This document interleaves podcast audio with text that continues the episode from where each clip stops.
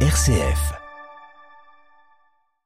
Les Nations Unies mettent la pression sur le Sri Lanka. L'ONU craint une militarisation excessive du pays pour réprimer la population alors que les contestations se poursuivent contre la crise économique et sociale. Un peu plus d'un an après le retour des talibans à Kaboul, la minorité chiite Hazara subit toujours violence et discrimination.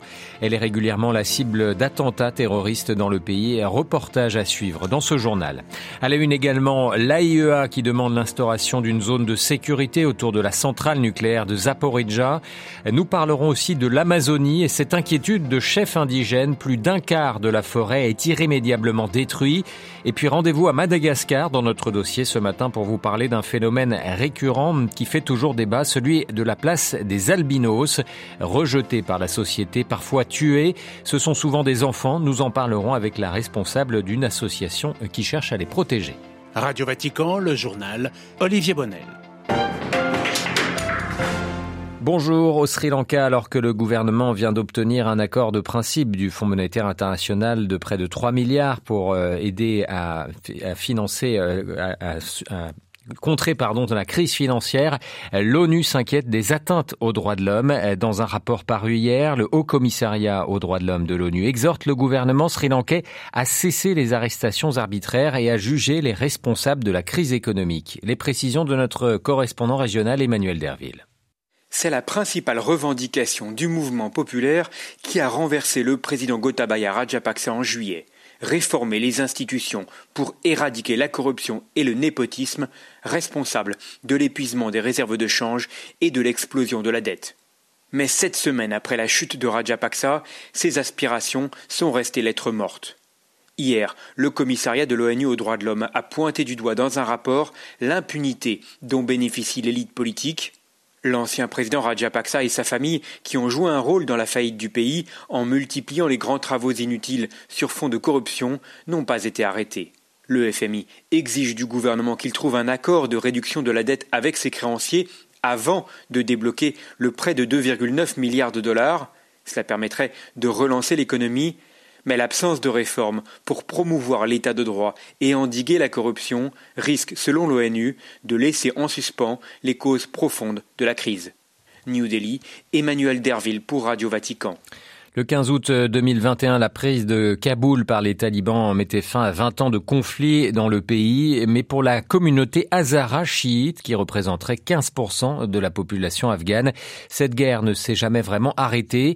Cette minorité religieuse est régulièrement la cible d'attentats terroristes dans le pays, des attaques attribuées à l'État islamique au Khorasan. Je vous propose d'écouter le reportage Gilles à Kaboul. Dans une petite maison modeste située à l'ouest de Kaboul, la famille Salem, endeuillée, est réunie. L'une des filles, Nargis, saisit le bout de son hijab bleu azur pour essuyer son visage. Des larmes coulent le long de ses joues. Je pensais que quelque chose pourrait nous arriver un jour, mais je n'aurais jamais pensé qu'on serait visé par une bombe. Début août, dans le quartier Sarakeres, très fréquenté par la communauté chiite et où la famille tient une boucherie, un explosif a tué trois personnes, dont leur père. En pleine préparation de la commémoration chiite de la Shura, l'attaque visait explicitement la minorité religieuse. Les chiites sont considérés comme des apostats par Daesh. Les talibans luttent contre le groupe terroriste, mais les moyens sont insuffisants selon Nargis. Je n'ai pas confiance en les talibans pour prendre en charge notre sécurité. Ils ne contrôlent pas les gens, ils ne contrôlent pas les voitures. Comment peuvent-ils s'occuper de notre sécurité? Difficile à dire ce que représente aujourd'hui l'État islamique. Le travail de terrain dans les territoires contrôlés par Daesh est trop dangereux, mais l'organisation terroriste parvient à réaliser des attentats spectaculaires. Une menace de taille pour les talibans. Les dernières semaines, elle s'est donnée pour objectif de viser les internationaux qui vivent dans le pays. Inès à Kaboul, pour Radio Vatican. L'Istre s'est attendu ce mercredi devant la Chambre des communes, première confrontation de la nouvelle chef du gouvernement britannique avec l'opposition travailliste. Hier soir devant Downing Street, elle a listé trois priorités, faire croître l'économie, s'attaquer à la crise énergétique causée par la guerre en Ukraine et aux problèmes de système de santé publique. La nouvelle première ministre britannique qui s'est également entretenue avec le président américain Joe Biden, les deux sont notamment tombés d'accord sur l'importance de protéger la paix en Irlande du Nord. Ils ont aussi rappelé leur attachement à leur alliance au sein de l'OTAN et dans la zone Indo-Pacifique avec leurs partenaires australiens. Il est urgent de prendre des mesures pour protéger la centrale nucléaire de Zaporizhzhia dans le sud de l'Ukraine après sa mission sur le site. L'Agence internationale de l'énergie atomique décrit une situation intenable et appelle à la mise en place d'une zone de protection autour du site. Xavier Sartre. L'AIEA demande la mise en place d'une zone de sécurité pour prévenir un accident nucléaire autour de la centrale. Les bombardements doivent cesser tout de suite aussi, avertit l'agence, pour éviter de nouveaux dommages sur les installations. L'AIEA qui se dit prête pour démarrer des consultations et qui dénonce également les conditions extrêmement stressantes du personnel ukrainien dans la centrale. Zaporizhia est donc occupée depuis mars par les forces russes et depuis plusieurs semaines il règne une grande confusion. Plusieurs fois la centrale a été visée par des bombardements dont s'accusent les Ukrainiens et les Russes. Après des jours de négociations, l'AIEA avait enfin pu se rendre sur place. Lundi, le dernier acteur de la centrale a été débranché du réseau ukrainien. Vendredi soir, la centrale tout entière avait été déconnectée du réseau électrique pour éteindre un incendie. Le but est de la reconnecter le plus vite possible pour reprendre la production d'électricité. Les six réacteurs de la centrale sont pour le moment tous en pause. Cependant, il faut nuancer le risque, par exemple, d'explosion d'un réacteur à cause des bombardements, car les systèmes de sécurité, le blindage paraissent suffisants, mais le danger pourrait venir en effet des déconnexions et reconnexions au réseau externe et du manque de personnel. En ce moment, seuls 20% des salariés sont sur place. Xavier Sartre et la Russie demandent des clarifications à l'AIEA sur son rapport concernant la centrale de Zaporizhzhia. C'est ce qu'a confié ce matin le chef de la diplomatie, Sergei Lavrov. Des nouvelles de la liberté d'expression en Arabie Saoudite. Une Saoudienne a été condamnée à 45 ans de prison. La sentence est tombée le 9 août dernier. Selon le tribunal, elle a été condamnée pour des activités troublant l'ordre public et menaçant la sécurité pour avoir publié des tweets faux et malveillants, insultés des symboles et des fonctionnaires de l'État. Ce mercredi est jour de fête nationale au Brésil. Elle marque le bicentenaire de la nation brésilienne, un anniversaire qui se déroule dans un contexte très tendu en raison de la campagne présidentielle polarisée. Des défis militaires sont prévus, mais aussi des manifestations des partisans du président d'extrême droite Jair Bolsonaro. Les autorités craignent des débordements. Le Brésil où l'Amazonie ne cesse de souffrir, victime de l'exploitation humaine, véritable poumon vert de la planète. La forêt amazonienne est en danger. 26% de sa surface est même irréversiblement détruite.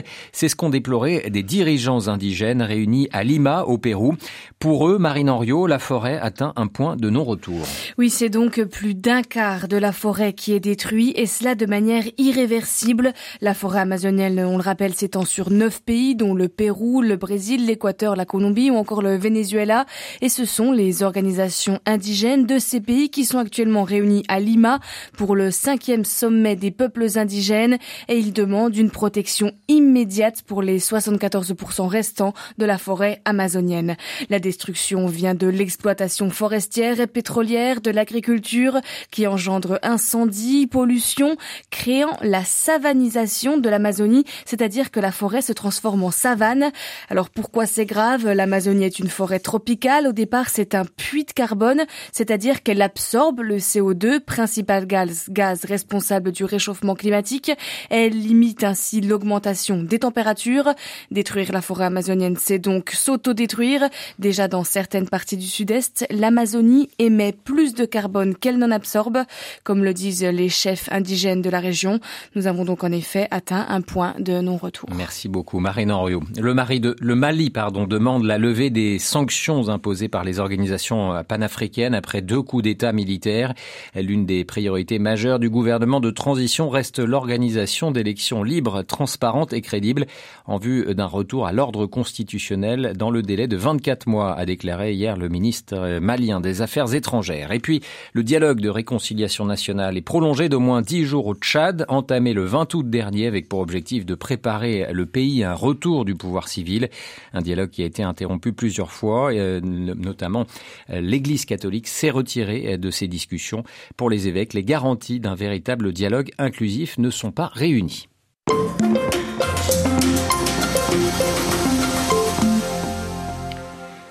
Les personnes atteintes d'albinisme à Madagascar sont des cibles de fréquentes attaques. La recrudescence des cas de kidnapping et parfois de meurtre en raison de certaines, de certains mythes ou croyances semble s'accentuer et la majorité de ces victimes sont des enfants. Plus d'une douzaine d'enlèvements, d'attaques et de meurtres ont été signalés au cours de ces deux dernières années à Madagascar selon les Nations Unies.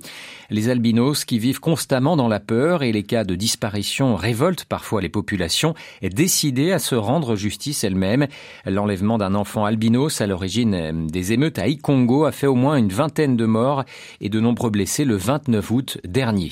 Mbolatiana Ravel-Romisasa est fondatrice du mouvement pour la différence, un mouvement qui soutient les personnes atteintes d'albinisme à Madagascar. Elle nous décrit ce matin la situation qui y règne. Les raisons de ce phénomène, c'est que, euh, comme dans d'autres pays en Afrique, notamment euh, le Malawi, euh, il y a des croyances néfastes qui véhiculent l'idée que dans les yeux des personnes atteintes d'albinisme, il y a du saphir. Donc, il y a les gens qui font le kidnapping qui euh, enlèvent les yeux, notamment des enfants atteints d'albinisme. Deuxièmement, il y a aussi les croyances que, en faisant des rituels avec les parties de personnes euh, atteintes d'albinisme, cela apporte chance, le pouvoir, mais aussi une certaine invincibilité. Les personnes atteintes d'albinisme à Madagascar sont-elles euh, protégées ou assistées? Très malheureusement, la réponse sera la négative. Malgré qu'il y ait euh, quelques personnes, quelques organisations qui essayent euh, d'aider les personnes atteintes d'albinisme aussi à se structurer et à être euh, eux-mêmes vecteurs de plaidoyer, il n'y a presque rien. pour l'instant, la gendarmerie qui travaille avec les moyens du port et, et qui font de leur mieux euh, avec vraiment le très peu de moyens, essayent de venir au secours de tel tel cas, mais disons-le, ils ne sont pas encore assez forts ni préparés face à un tel réseau mafieux. Comment euh, les autorités euh, affrontent-ils le problème? Concrètement, je ne vois pas encore de dénouement ni d'action concrète mis à part euh, celui euh, des forces de l'ordre, notamment de la gendarmerie, je ne vois pas d'action concrète. Il y a quelques réunions, mais il n'y a pas de résolution ni euh, de, de, décision vu l'urgence et l'importance de cette thématique. Existe-t-il une législation qui permettrait de lutter contre ce phénomène? La législation sur les personnes atteintes d'alpinisme il n'y en a pas encore. On est en train d'essayer euh, d'échafauder un plan d'action sur le court terme, mais également sur le long terme. Donc, euh, la mise en place d'une loi euh, spécifique à la protection des droits et à la promotion des droits des personnes atteintes d'albinisme et de leurs familles. Donc notre organisation Autisme Madagascar initie aussi euh, cette action, mais j'ai entendu aussi que le Haut Commissariat des droits de l'homme essaye euh, de faire euh, des réunions et le travail dessus. Ce qui est fait actuellement, donc on a terminé de mettre, d'écrire, d'écrire la loi euh, contre la discrimination euh, qui va être présentée euh, à l'Assemblée nationale, on espère, cette année. Cette loi, on a, on l'a fait avec plusieurs organisations de personnes en situation de handicap et des organisations de personnes avec des différences parce que on se rend compte que nous avons tous les mêmes problèmes face à une société qui est encore est encore dans la stigmatisation et le rejet de tout ce qui est différent, malgré que ce soit donc les différences que Dieu a créées. Cette euh, loi euh, contre la stigmatisation permettrait aussi de euh, notamment les personnes atteintes d'albinisme, surtout dans leur quotidien, sur le plan du travail, sur le plan de la vie au quotidien. Voilà la discrimination euh, des albinos dans la société malgache à la une de notre dossier ce matin, interrogé par Myriam Sandouno Mbolatiana Ravelo Rimissa, fondatrice du mouvement pour la différence, un mouvement de protection euh, des albinos à Madagascar, était l'invité de Radio Vatican.